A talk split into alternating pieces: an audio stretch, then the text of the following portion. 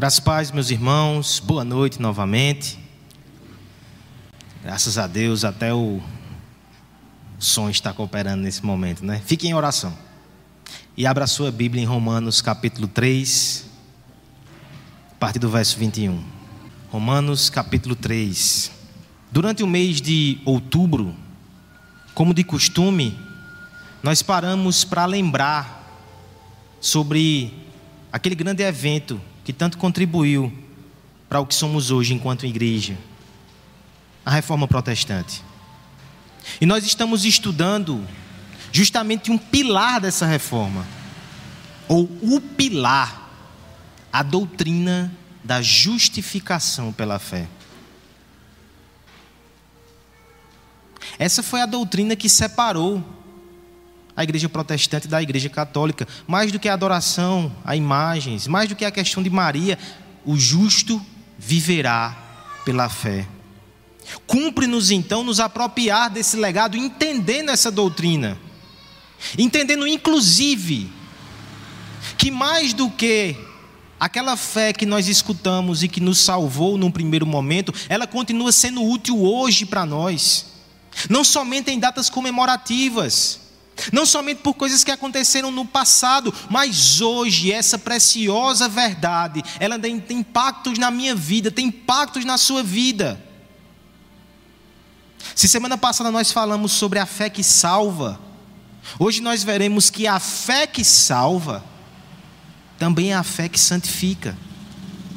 Nós leremos nesse instante Romanos capítulo 3, do verso 21 ao 31, lembrando que nós já estudamos do verso 21 ao 26, você pode acompanhar no nosso canal e no Spotify se não estava aqui semana passada.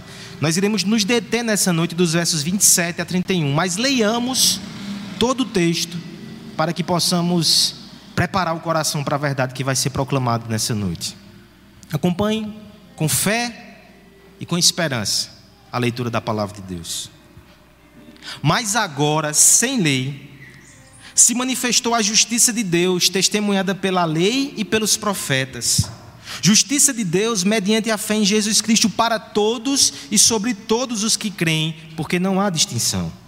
Pois todos pecaram e carecem da glória de Deus sendo justificados gratuitamente por Sua graça, mediante a redenção que há em Cristo Jesus, a quem Deus propôs no seu sangue como propiciação, mediante a fé, para manifestar a Sua justiça, por ter Deus, na Sua tolerância, deixado impunes os pecados anteriormente cometidos, tendo em vista a manifestação da Sua justiça no tempo presente, para Ele mesmo ser justo e justificador daqueles que têm fé em Jesus. Até aí, semana passada. Agora o texto da noite. Onde, pois, a jactância? Foi de toda excluída. Por que lei? Das obras? Não. Pelo contrário, lei da fé. Concluímos, pois, que o homem é justificado pela fé, independente das obras da lei. É porventura Deus somente dos judeus? Não é também dos gentios? Sim, também dos gentios, visto que Deus é um só, o qual justificará por fé incircunciso e mediante a fé o incircunciso. Anulamos, pois, a lei pela fé? Não, de maneira nenhuma. Antes, confirmamos a lei. A relação entre a doutrina da justificação pela fé e a santificação ela nem sempre foi fácil, tranquila e harmônica. Não sei se você já viu neste ano ou nos anos passados, alguns irmãos eles costumam compartilhar um videozinho que encena um momento na vida de Lutero, onde há um monge que fala com ele com uma dublagem bem interessante, Herbert Richards, Lutero, você não pode pregar essas verdades.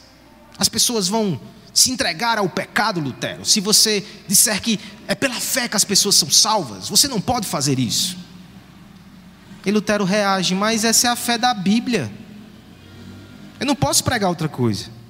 Eu tenho que dizer a verdade da Bíblia. Nós não sabemos se esse diálogo é verídico, mas ele faz todo sentido. Ao longo da história da igreja, muitas vezes as pessoas pensaram isso, falaram isso e agiram assim. Se é só por fé, então as pessoas vão se entregar ao pecado, ninguém vai fazer mais boa obra, ninguém vai se, preocupar com santidade, não é só pela fé. Mas a gente não pode mudar o evangelho, irmãos. É isso que a Bíblia ensina, é pela fé em Jesus Cristo. Olha o texto que nós lemos. É assim que somos salvos. Porque cremos que ele fez tudo por nós. O pregador do passado, Martin Lloyd Jones, ele disse que inclusive isso é um teste para a pregação do evangelho. Se quando você prega o evangelho, ninguém chega e diz: "Oh, gente, só isso", você não está pregando direito. É pela fé. O apóstolo Paulo já lidava com esse tipo de acusação. Inclusive aqui em Romanos 6, ele vai desenvolver essa questão. Aquele que crê em Cristo, ele morre com Cristo.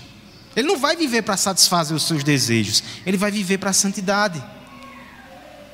Mas eu quero dar um passo além nessa noite, irmãos. Eu não quero que você entenda somente que a verdadeira fé, que o verdadeiro evangelho não nos, nos joga numa vida de pecado, mas eu quero que você perceba que há um efeito positivo na justificação pela fé. Quando você entende essa justiça, quando você entende esse evangelho, quando você entende a obra de Cristo, algo acontece no que diz respeito à sua santificação. Essa fé, ela salva, mas ela também santifica. Semana passada nós vimos aqui no início desse texto que a fé salvadora se baseia na Escritura. Que a fé que salva, ela reconhece a nossa incapacidade, todos pecaram e encarecem da glória de Deus. A fé que salva, ela abraça a suficiência de Cristo. Ele é a nossa justiça, Ele é a nossa redenção, Ele é a nossa propiciação. A fé que salva, ela confia plenamente em Deus. E agora, depois de concluir essa exposição poderosa, o apóstolo Paulo nos mostra que aqueles que abraçam essa fé, que aqueles que recebem esse Cristo, que aqueles que são salvos de forma tão graciosa, na sua vida, essa fé produz impactos profundos. Veremos nessa noite, irmãos, que a justificação pela fé tem efeitos santificadores, pelo menos três que nós extraímos aqui do texto. O primeiro efeito santificador da justiça que vem de Deus é que ela produz humildade, versos 27 e 28. O segundo efeito santificador da fé que salva é que ela produz unidade, versos 29 e 30. E por fim, a fé que salva ela nos santifica, porque ela proporciona a verdadeira piedade. Verso 31. Vamos ver essas, essas poderosas, esses poderosos efeitos nessa noite, avaliando o nosso coração, intercessão, intercedendo a Deus para que essa fé produza esses frutos em nós cada vez mais, para a glória de Deus e para a nossa alegria. Primeiro efeito, então, da justiça que vem do céu, primeiro efeito dessa fé que salva, é produzir humildade. Leiamos todos juntos, a uma só voz, os versos 27 e 28.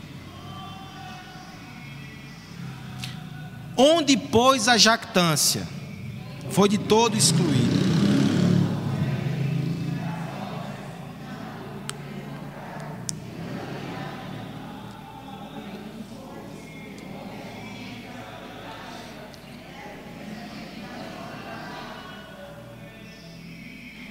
Ninguém explica Deus. Mas será que você pode explicar a santidade? Um filho de Deus? Eu quero que você pare e pense em algumas imagens mentais sobre quem é o homem ou a mulher santa. Alguns vão ter imagens que vão distantes, viu? Talvez para você o santo seja um monge isolado de todos, nos seus votos de castidade, voto de riqueza. Talvez não, sua imagem mental seja mais próxima. Você lembra do irmão, do irmão da igreja, muito simples, mas que serve ao Senhor com sinceridade, que busca ao Senhor com fervor, que tenta viver uma vida que agrada a Deus. Talvez você vá ainda mais longe e você olhe para o céu e veja aquele que lá desceu e que viveu uma vida perfeita entre nós com mansidão, com justiça, com graça e com verdade. Jesus Cristo, a santidade encarnada. Mas há algo de comum entre todas essas imagens mentais que você pode ter. Você percebe que há uma áurea de simplicidade e de humildade em todos. Você percebe que intuitivamente até a gente percebe que orgulho, soberba, não encaixa com santidade. E vocês estão certos, nós estamos certos nesse parecer. O orgulho é um problema. A postura altiva, o olho de cima, a sobrancelha que às vezes denuncia aquilo que as palavras não falam, essa disposição no coração, essa impressão que nós somos grandes coisas e que talvez sejamos maiores e melhores do que os outros, isso é totalmente ilusório. Isso é um problema sério. Ainda que o mundo tolere, ainda que o mundo normalize, ainda que a gente enxergue às vezes na igreja, ainda que às vezes a gente perceba no nosso coração, essa disposição ela deve ser afastada, ela é incoerente. Primeiramente, porque sempre é importante lembrar que nós somos criaturas. Nós somos pequenos, finitos, mortais, falhos e caídos.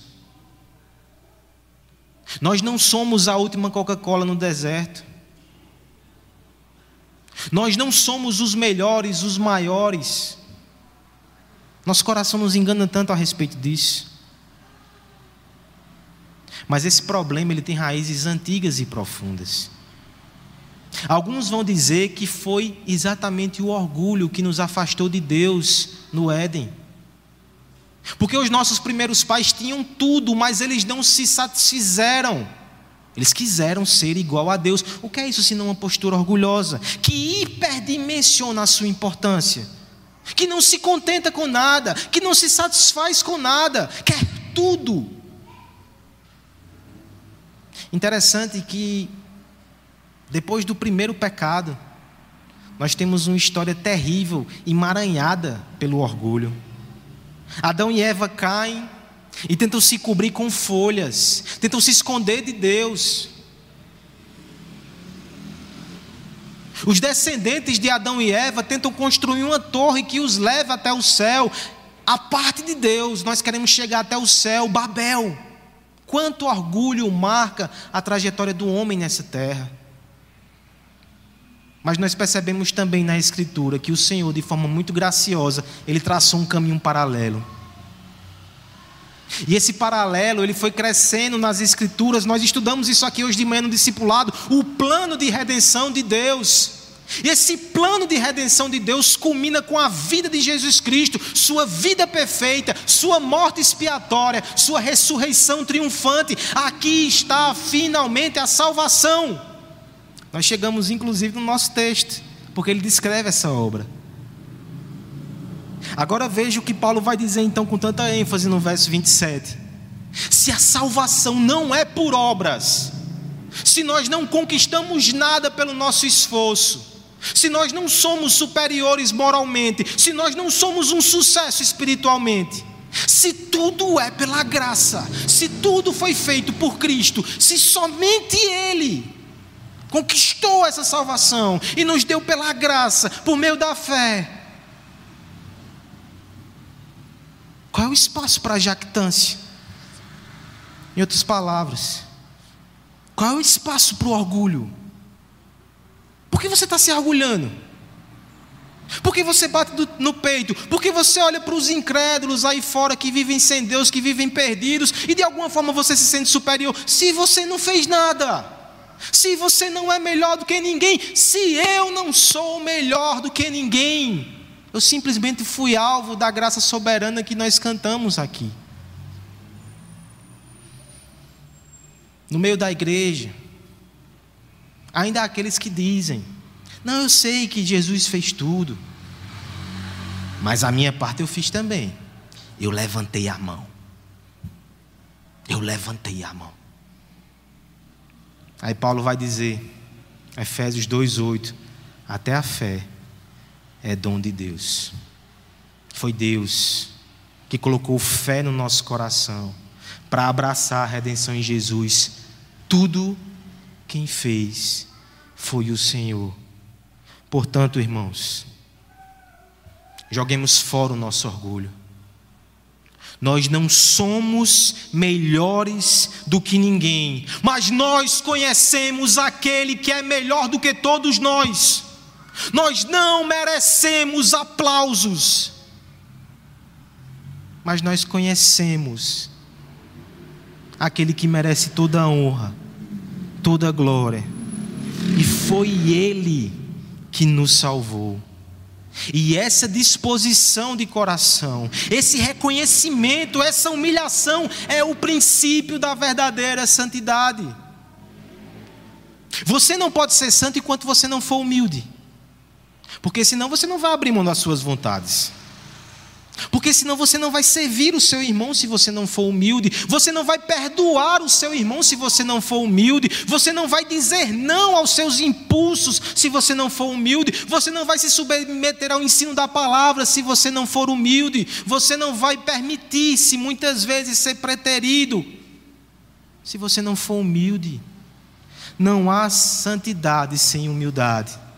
Mas aqueles que entendem o Evangelho, que entendem a justificação pela fé, que entendem a salvação pela graça, que abraçam Jesus como todo e suficiente Salvador, estes ali começam o seu processo de humilhação. A fé que salva, ela produz humildade. Há um, um relato no Evangelho que me lembra isso. Lá em Mateus capítulo 8, o evangelista narra um centurião romano, um homem notável daquela sociedade.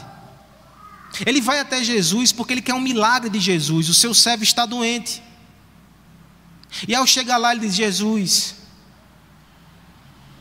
eu sei que com uma palavra tua ele pode ser curado, você não precisa nem ir lá.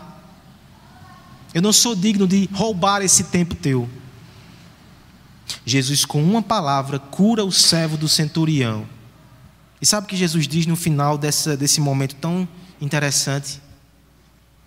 Ele diz assim: Digo-lhes em verdade, eu não encontrei em Israel ninguém com tamanha fé. Jesus contempla aquela postura de humildade e Jesus diz: Isso é fé. Há fé por trás dessa postura. Eu quero que nesse momento nós analisamos então nesse texto a nossa postura. Porque muitas vezes, especialmente na nossa igreja, eu digo igreja presbiteriana, digo igreja reformada de forma geral, nós somos conhecidos por estudar as Escrituras. Mas, infelizmente, infelizmente, nós temos uma fama terrível de orgulhosos e arrogantes. Que conhecimento é esse que produz um teólogo, mas não produz um crente humilhado aos pés de Jesus? Você não está conhecendo direito as doutrinas da graça. Talvez você esteja enchendo o seu coração de conhecimento teológico, mas o Evangelho não está quebrando o seu coração. Eu lhe pergunto nessa noite: você tem crescido em humildade? Você se pega não revidando mais. Você se pega sendo paciente, sendo compassivo, sendo misericordioso. Ou você ainda é muito implacável. Ou você ainda é cheio de direitos. Lembre das bem-aventuranças, irmãos, humilde de coração, manso, misericordioso. Quanto mais nós abraçamos essa fé, mais isso acontece em nós. Amanhã é o dia das crianças.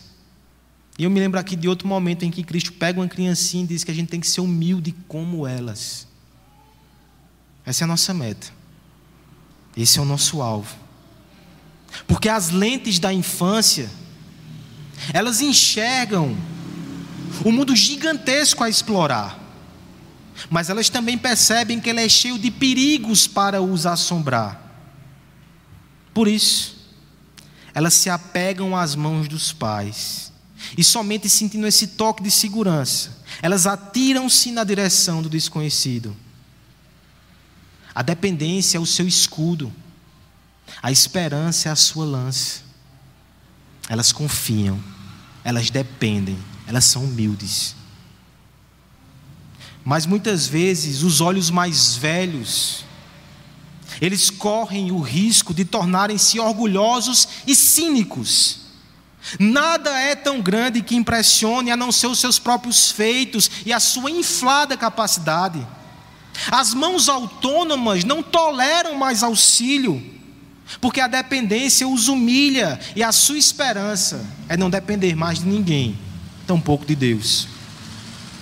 Mas lembremos-nos nessa noite: o reino dos céus pertence a quem ainda tem a lente do espanto, a quem ainda sabe reconhecer as dimensões graciosas e grandiosas de Deus, a profundidade dos perigos espirituais que o pecado traz, e aprendem mais uma vez a dar as mãos àquele que os carrega na cruz e os conduz ao lar e os conduz ao céu.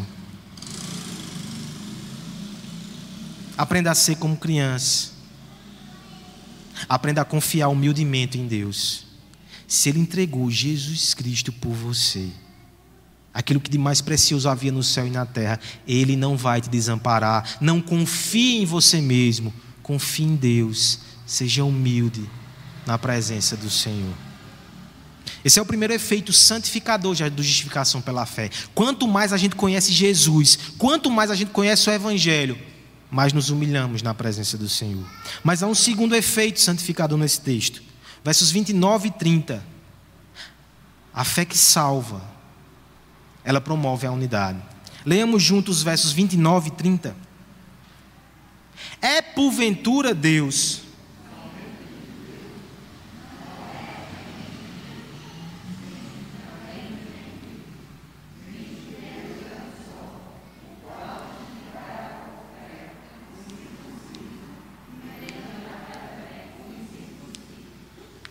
A promoção da paz é uma bandeira muito legítima e as pessoas mais diversas da sociedade, elas vão se empenhar, ou pelo menos vão reproduzir esse desejo.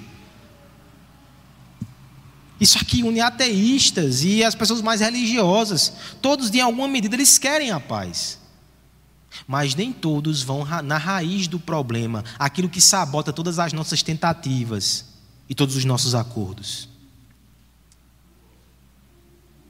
O orgulho e o pecado impedem a paz. Mas o Senhor Jesus, ele tem um plano de formar um povo que une-se em torno dele. Então a sua obra na cruz, o seu evangelho e a fé salvadora também nos ajudam nisso. Seguindo o rastro, mais uma vez, da origem dos nossos problemas, mais uma vez nós percebemos que é lá no no paraíso e na queda do homem que as contendas começam. Logo depois que cederam ao seu orgulho, nós temos ali a ruptura do tecido de unidade entre Adão e Eva. Eles começam a trocar acusações. Na próxima geração, essa ruptura se torna sangrenta. Um irmão mata o outro. Quando o pecado entra no mundo, quando o orgulho tem invasão, o resultado é destruição é, de, é falta de unidade. Porque o coração vaidoso e orgulhoso, ele é insatisfeito, ele é invejoso, ele vive a contender, ele vive a disputar, ele vive a machucar e ser machucado. Tiago vai dizer que a origem de todas as guerras são as nossas cobiças. Nós desejamos de forma pecaminosa as coisas. Sendo assim, irmãos, se a fé que salva nos torna humildes, por consequência, já ajuda na unidade. Quando você é mais humilde, você está mais pronto e mais preparado para formar uma comunidade. Mas o texto ainda vai mais além. Paulo vai pegar um tema difícil, sensível e complicado: judeus e gentios. E ele vai mostrar que o evangelho é suficiente para unir esses dois povos e acabar com essa contenda. Ele começa dizendo assim: talvez o assunto pareça cair de paraquedas para você no texto, mas tem tudo a ver. Ele vai dizer assim: é porventura Deus somente dos judeus? Claro que não. Os judeus eles tinham, inclusive, é, isso na boca. Os judeus decoravam desde criancinha isso. Ouve Israel, teu Deus é o único Deus, Deuteronômio 6, verso 4. Eles decoravam isso desde criança. Por isso que Paulo vai perguntar e já responde: claro que não. Deus é Deus de todos. Então veja, quando ele pregava a justificação pela fé, havia na igreja judeus e gentios ou romanos. E ele sabia que esse problema estava ali na igreja. Ele sabia que havia esse preconceito, que havia essa barreira, que havia essa falta de unidade. Então ele começa argumentando: só existe um Deus, né, né judeus? Diga para o irmão do seu lado, estou brincando. Só existe um Deus. E a igreja possivelmente disse: Só existe um Deus? Então todos também não carecem da glória de Deus. Aí ele arremata aqui. Esse Deus, que é só um Deus, de judeus e de gentios, ele justificará a todos, o circunciso pela fé, o incircunciso pela fé. Você percebe o que ele está fazendo aqui? Diante do Evangelho, todos os homens se encontram na mesma situação, não há um melhor do que o outro. Todos os homens foram criados pelo mesmo Deus, todos os homens são imagens de Deus, todos os homens prestarão contas a esse Deus, e todos os homens podem ser salvos pela fé na salvação que esse Deus proporcionou. Acabou. Eu sei que existem diferenças, talvez de gênero, talvez de etnia, talvez de cor, talvez social, milhares de diferenças existem, mas essas diferenças elas são infinitamente menores do que aquilo que nos une. Diante de Deus estamos na mesma situação, diante do pecado nós temos o mesmo terrível problema, e diante da salvação nós só temos uma alternativa: Jesus Cristo. Aquilo que nos une é maior do que aquilo que nos separa. É nesse terreno que a unidade pode ser construída. Nós temos aqui pessoas diferentes.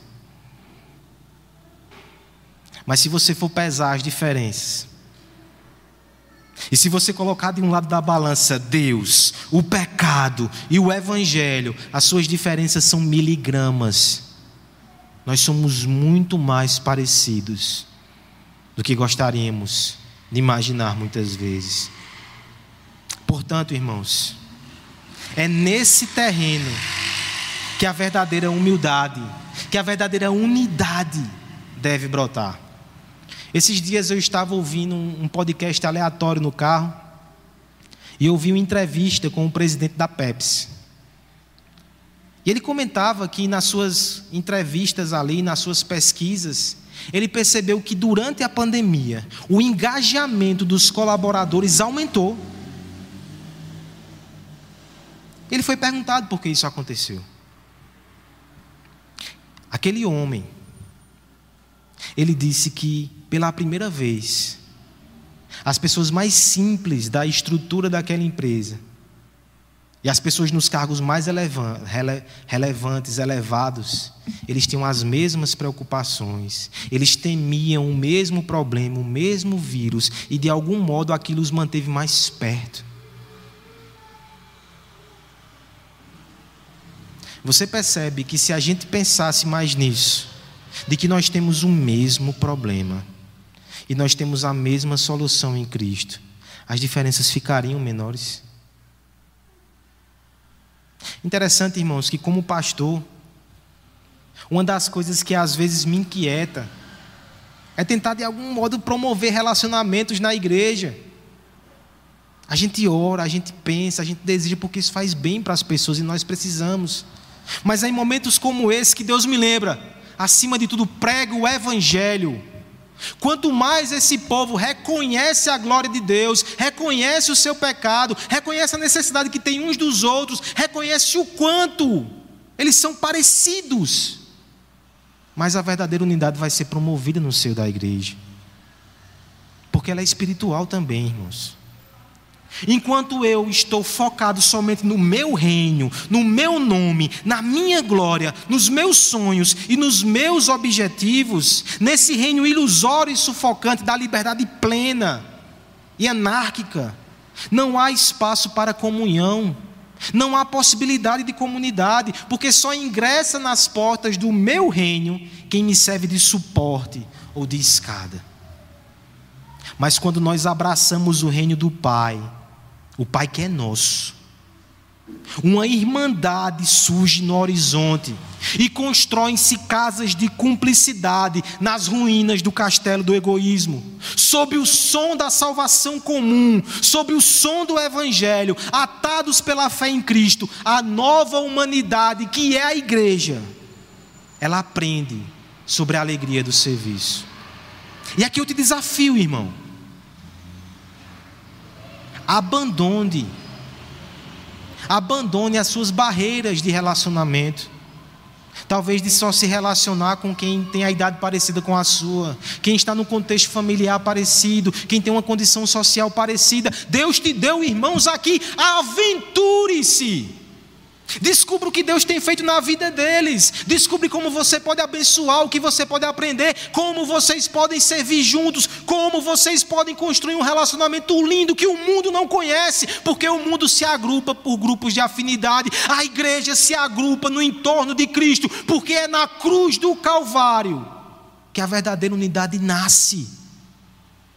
Você não sonha em ver isso. Você não deseja participar disso? Abra o seu coração, abra a sua casa, seguindo as normas sanitárias. Mas envolva-se nesse projeto lindo, porque a fé que salva, ela produz comunhão. Humildade, unidade. Por fim, irmãos, no verso 31. A fé que salva, ela também proporciona a verdadeira piedade. Leamos todos juntos o verso 31. Anulamos, pois, a lei pela fé.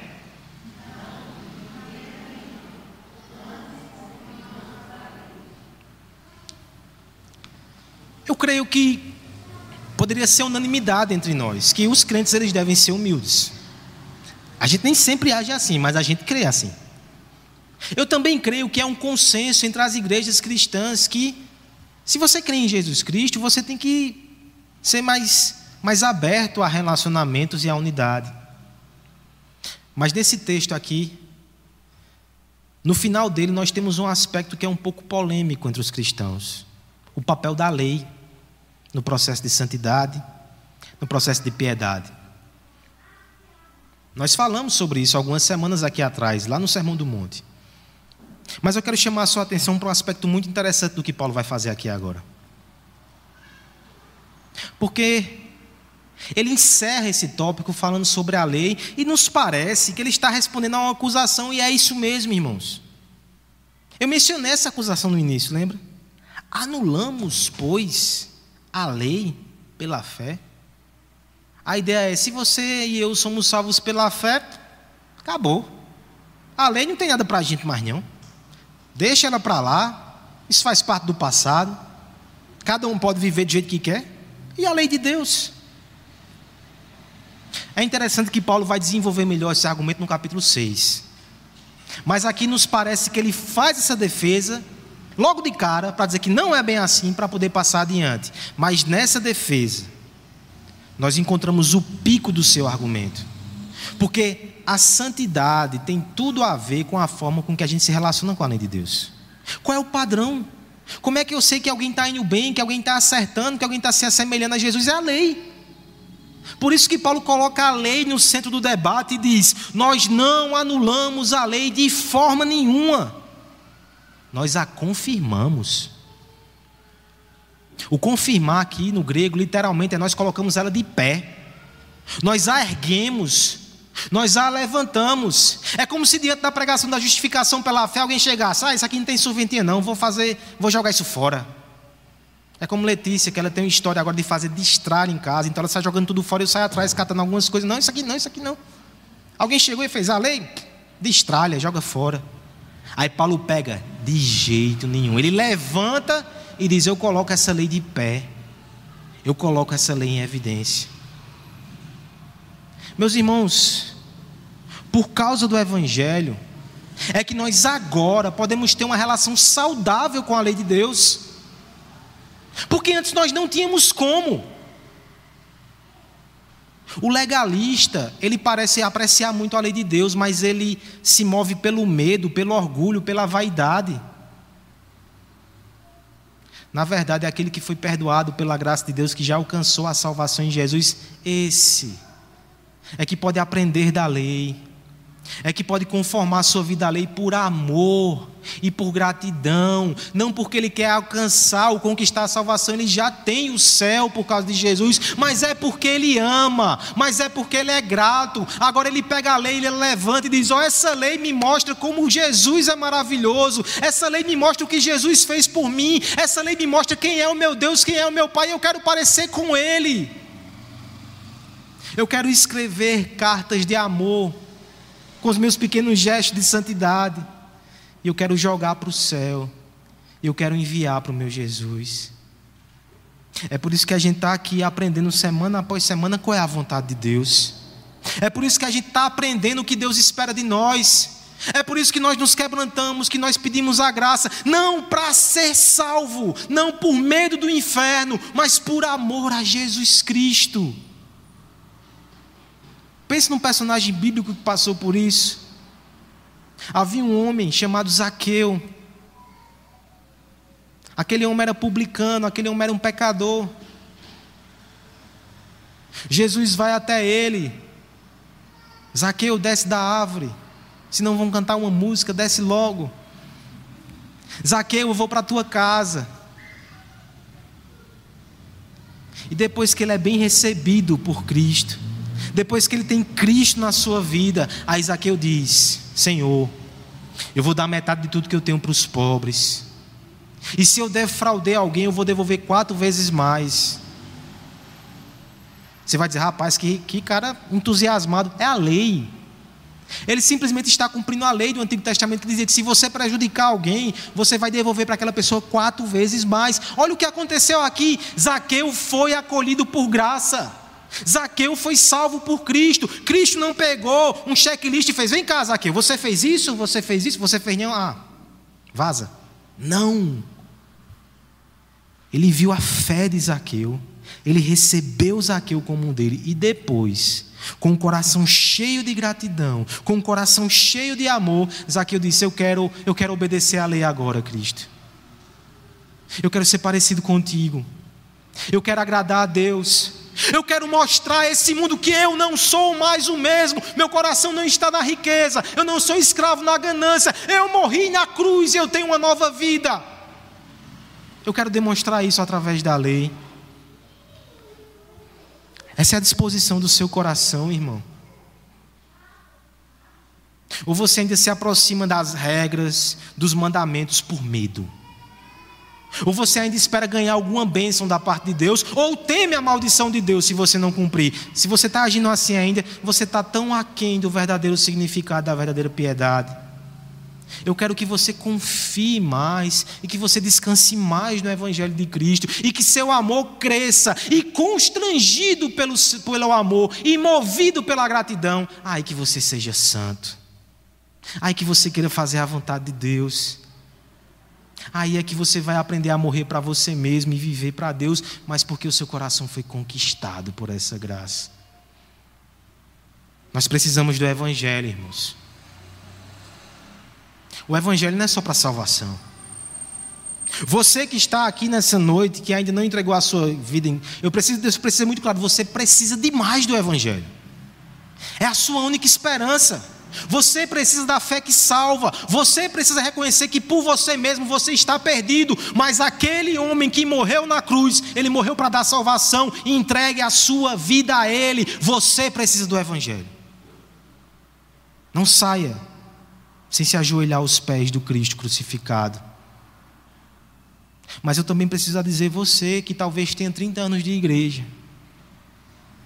Você ainda precisa do Evangelho. Porque quanto mais você ouve dessa fé, quanto mais você ouve desse Cristo, mais o seu coração enche de amor, enche de gratidão e você vai querer buscar uma vida de santidade. Sem Cristo não há santidade, em Cristo há transformação e a piedade. Encha sua alma com o Evangelho, saia daqui alegre, saia daqui grato, saia daqui transformado pela palavra de Deus. A justificação pela fé,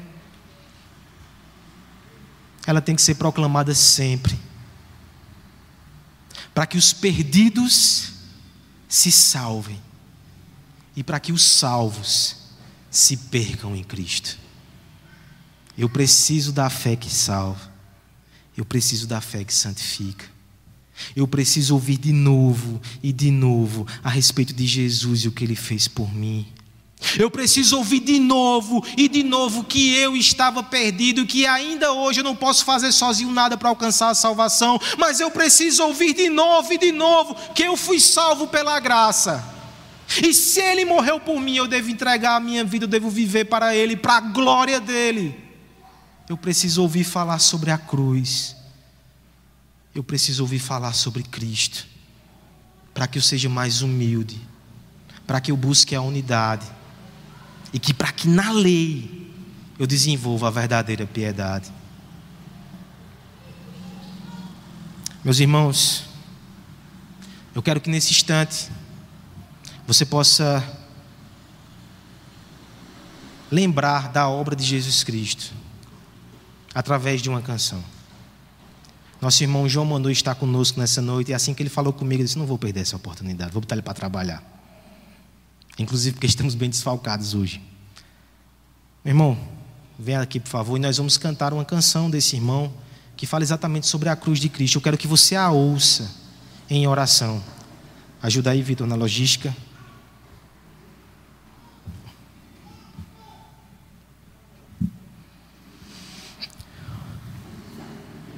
Nós precisamos de pregação do Evangelho. E nós precisamos de canções que falem do Evangelho. Por isso que eu fico feliz com esse momento, com essa oportunidade. Que possamos ser abençoados pelo nosso irmão. Pode tirar a máscara, irmão.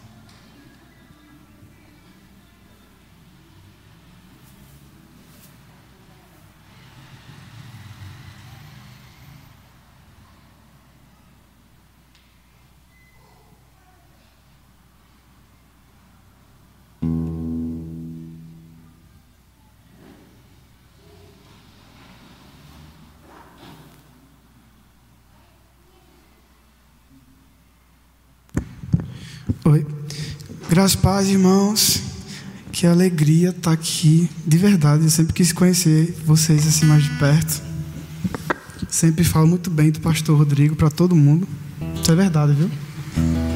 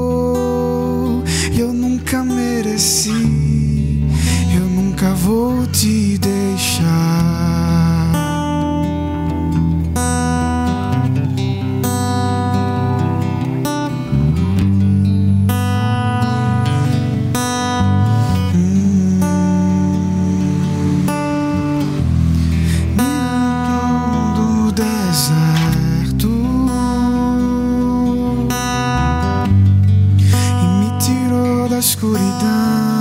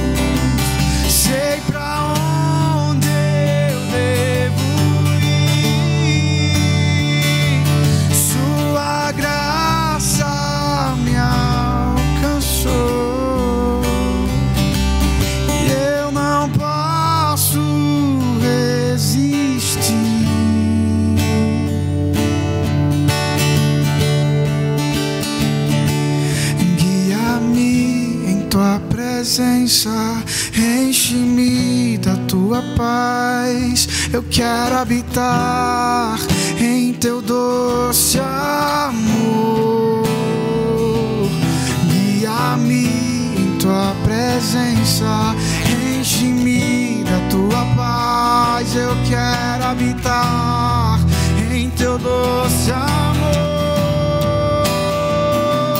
Guia-me em tua presença, enche-me da tua paz.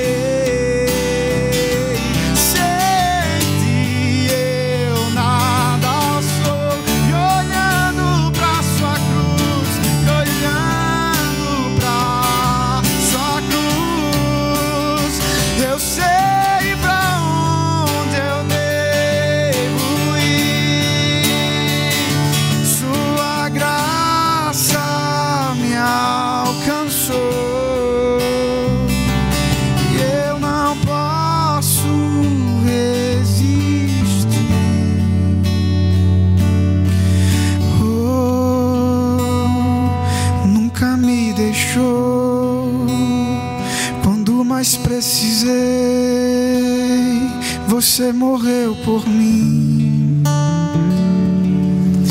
É,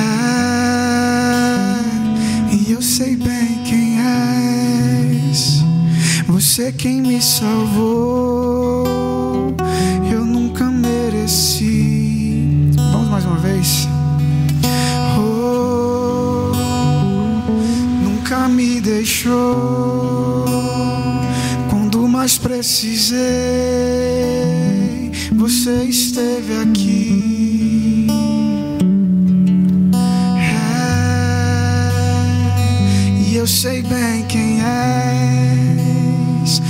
Você quem me salvou.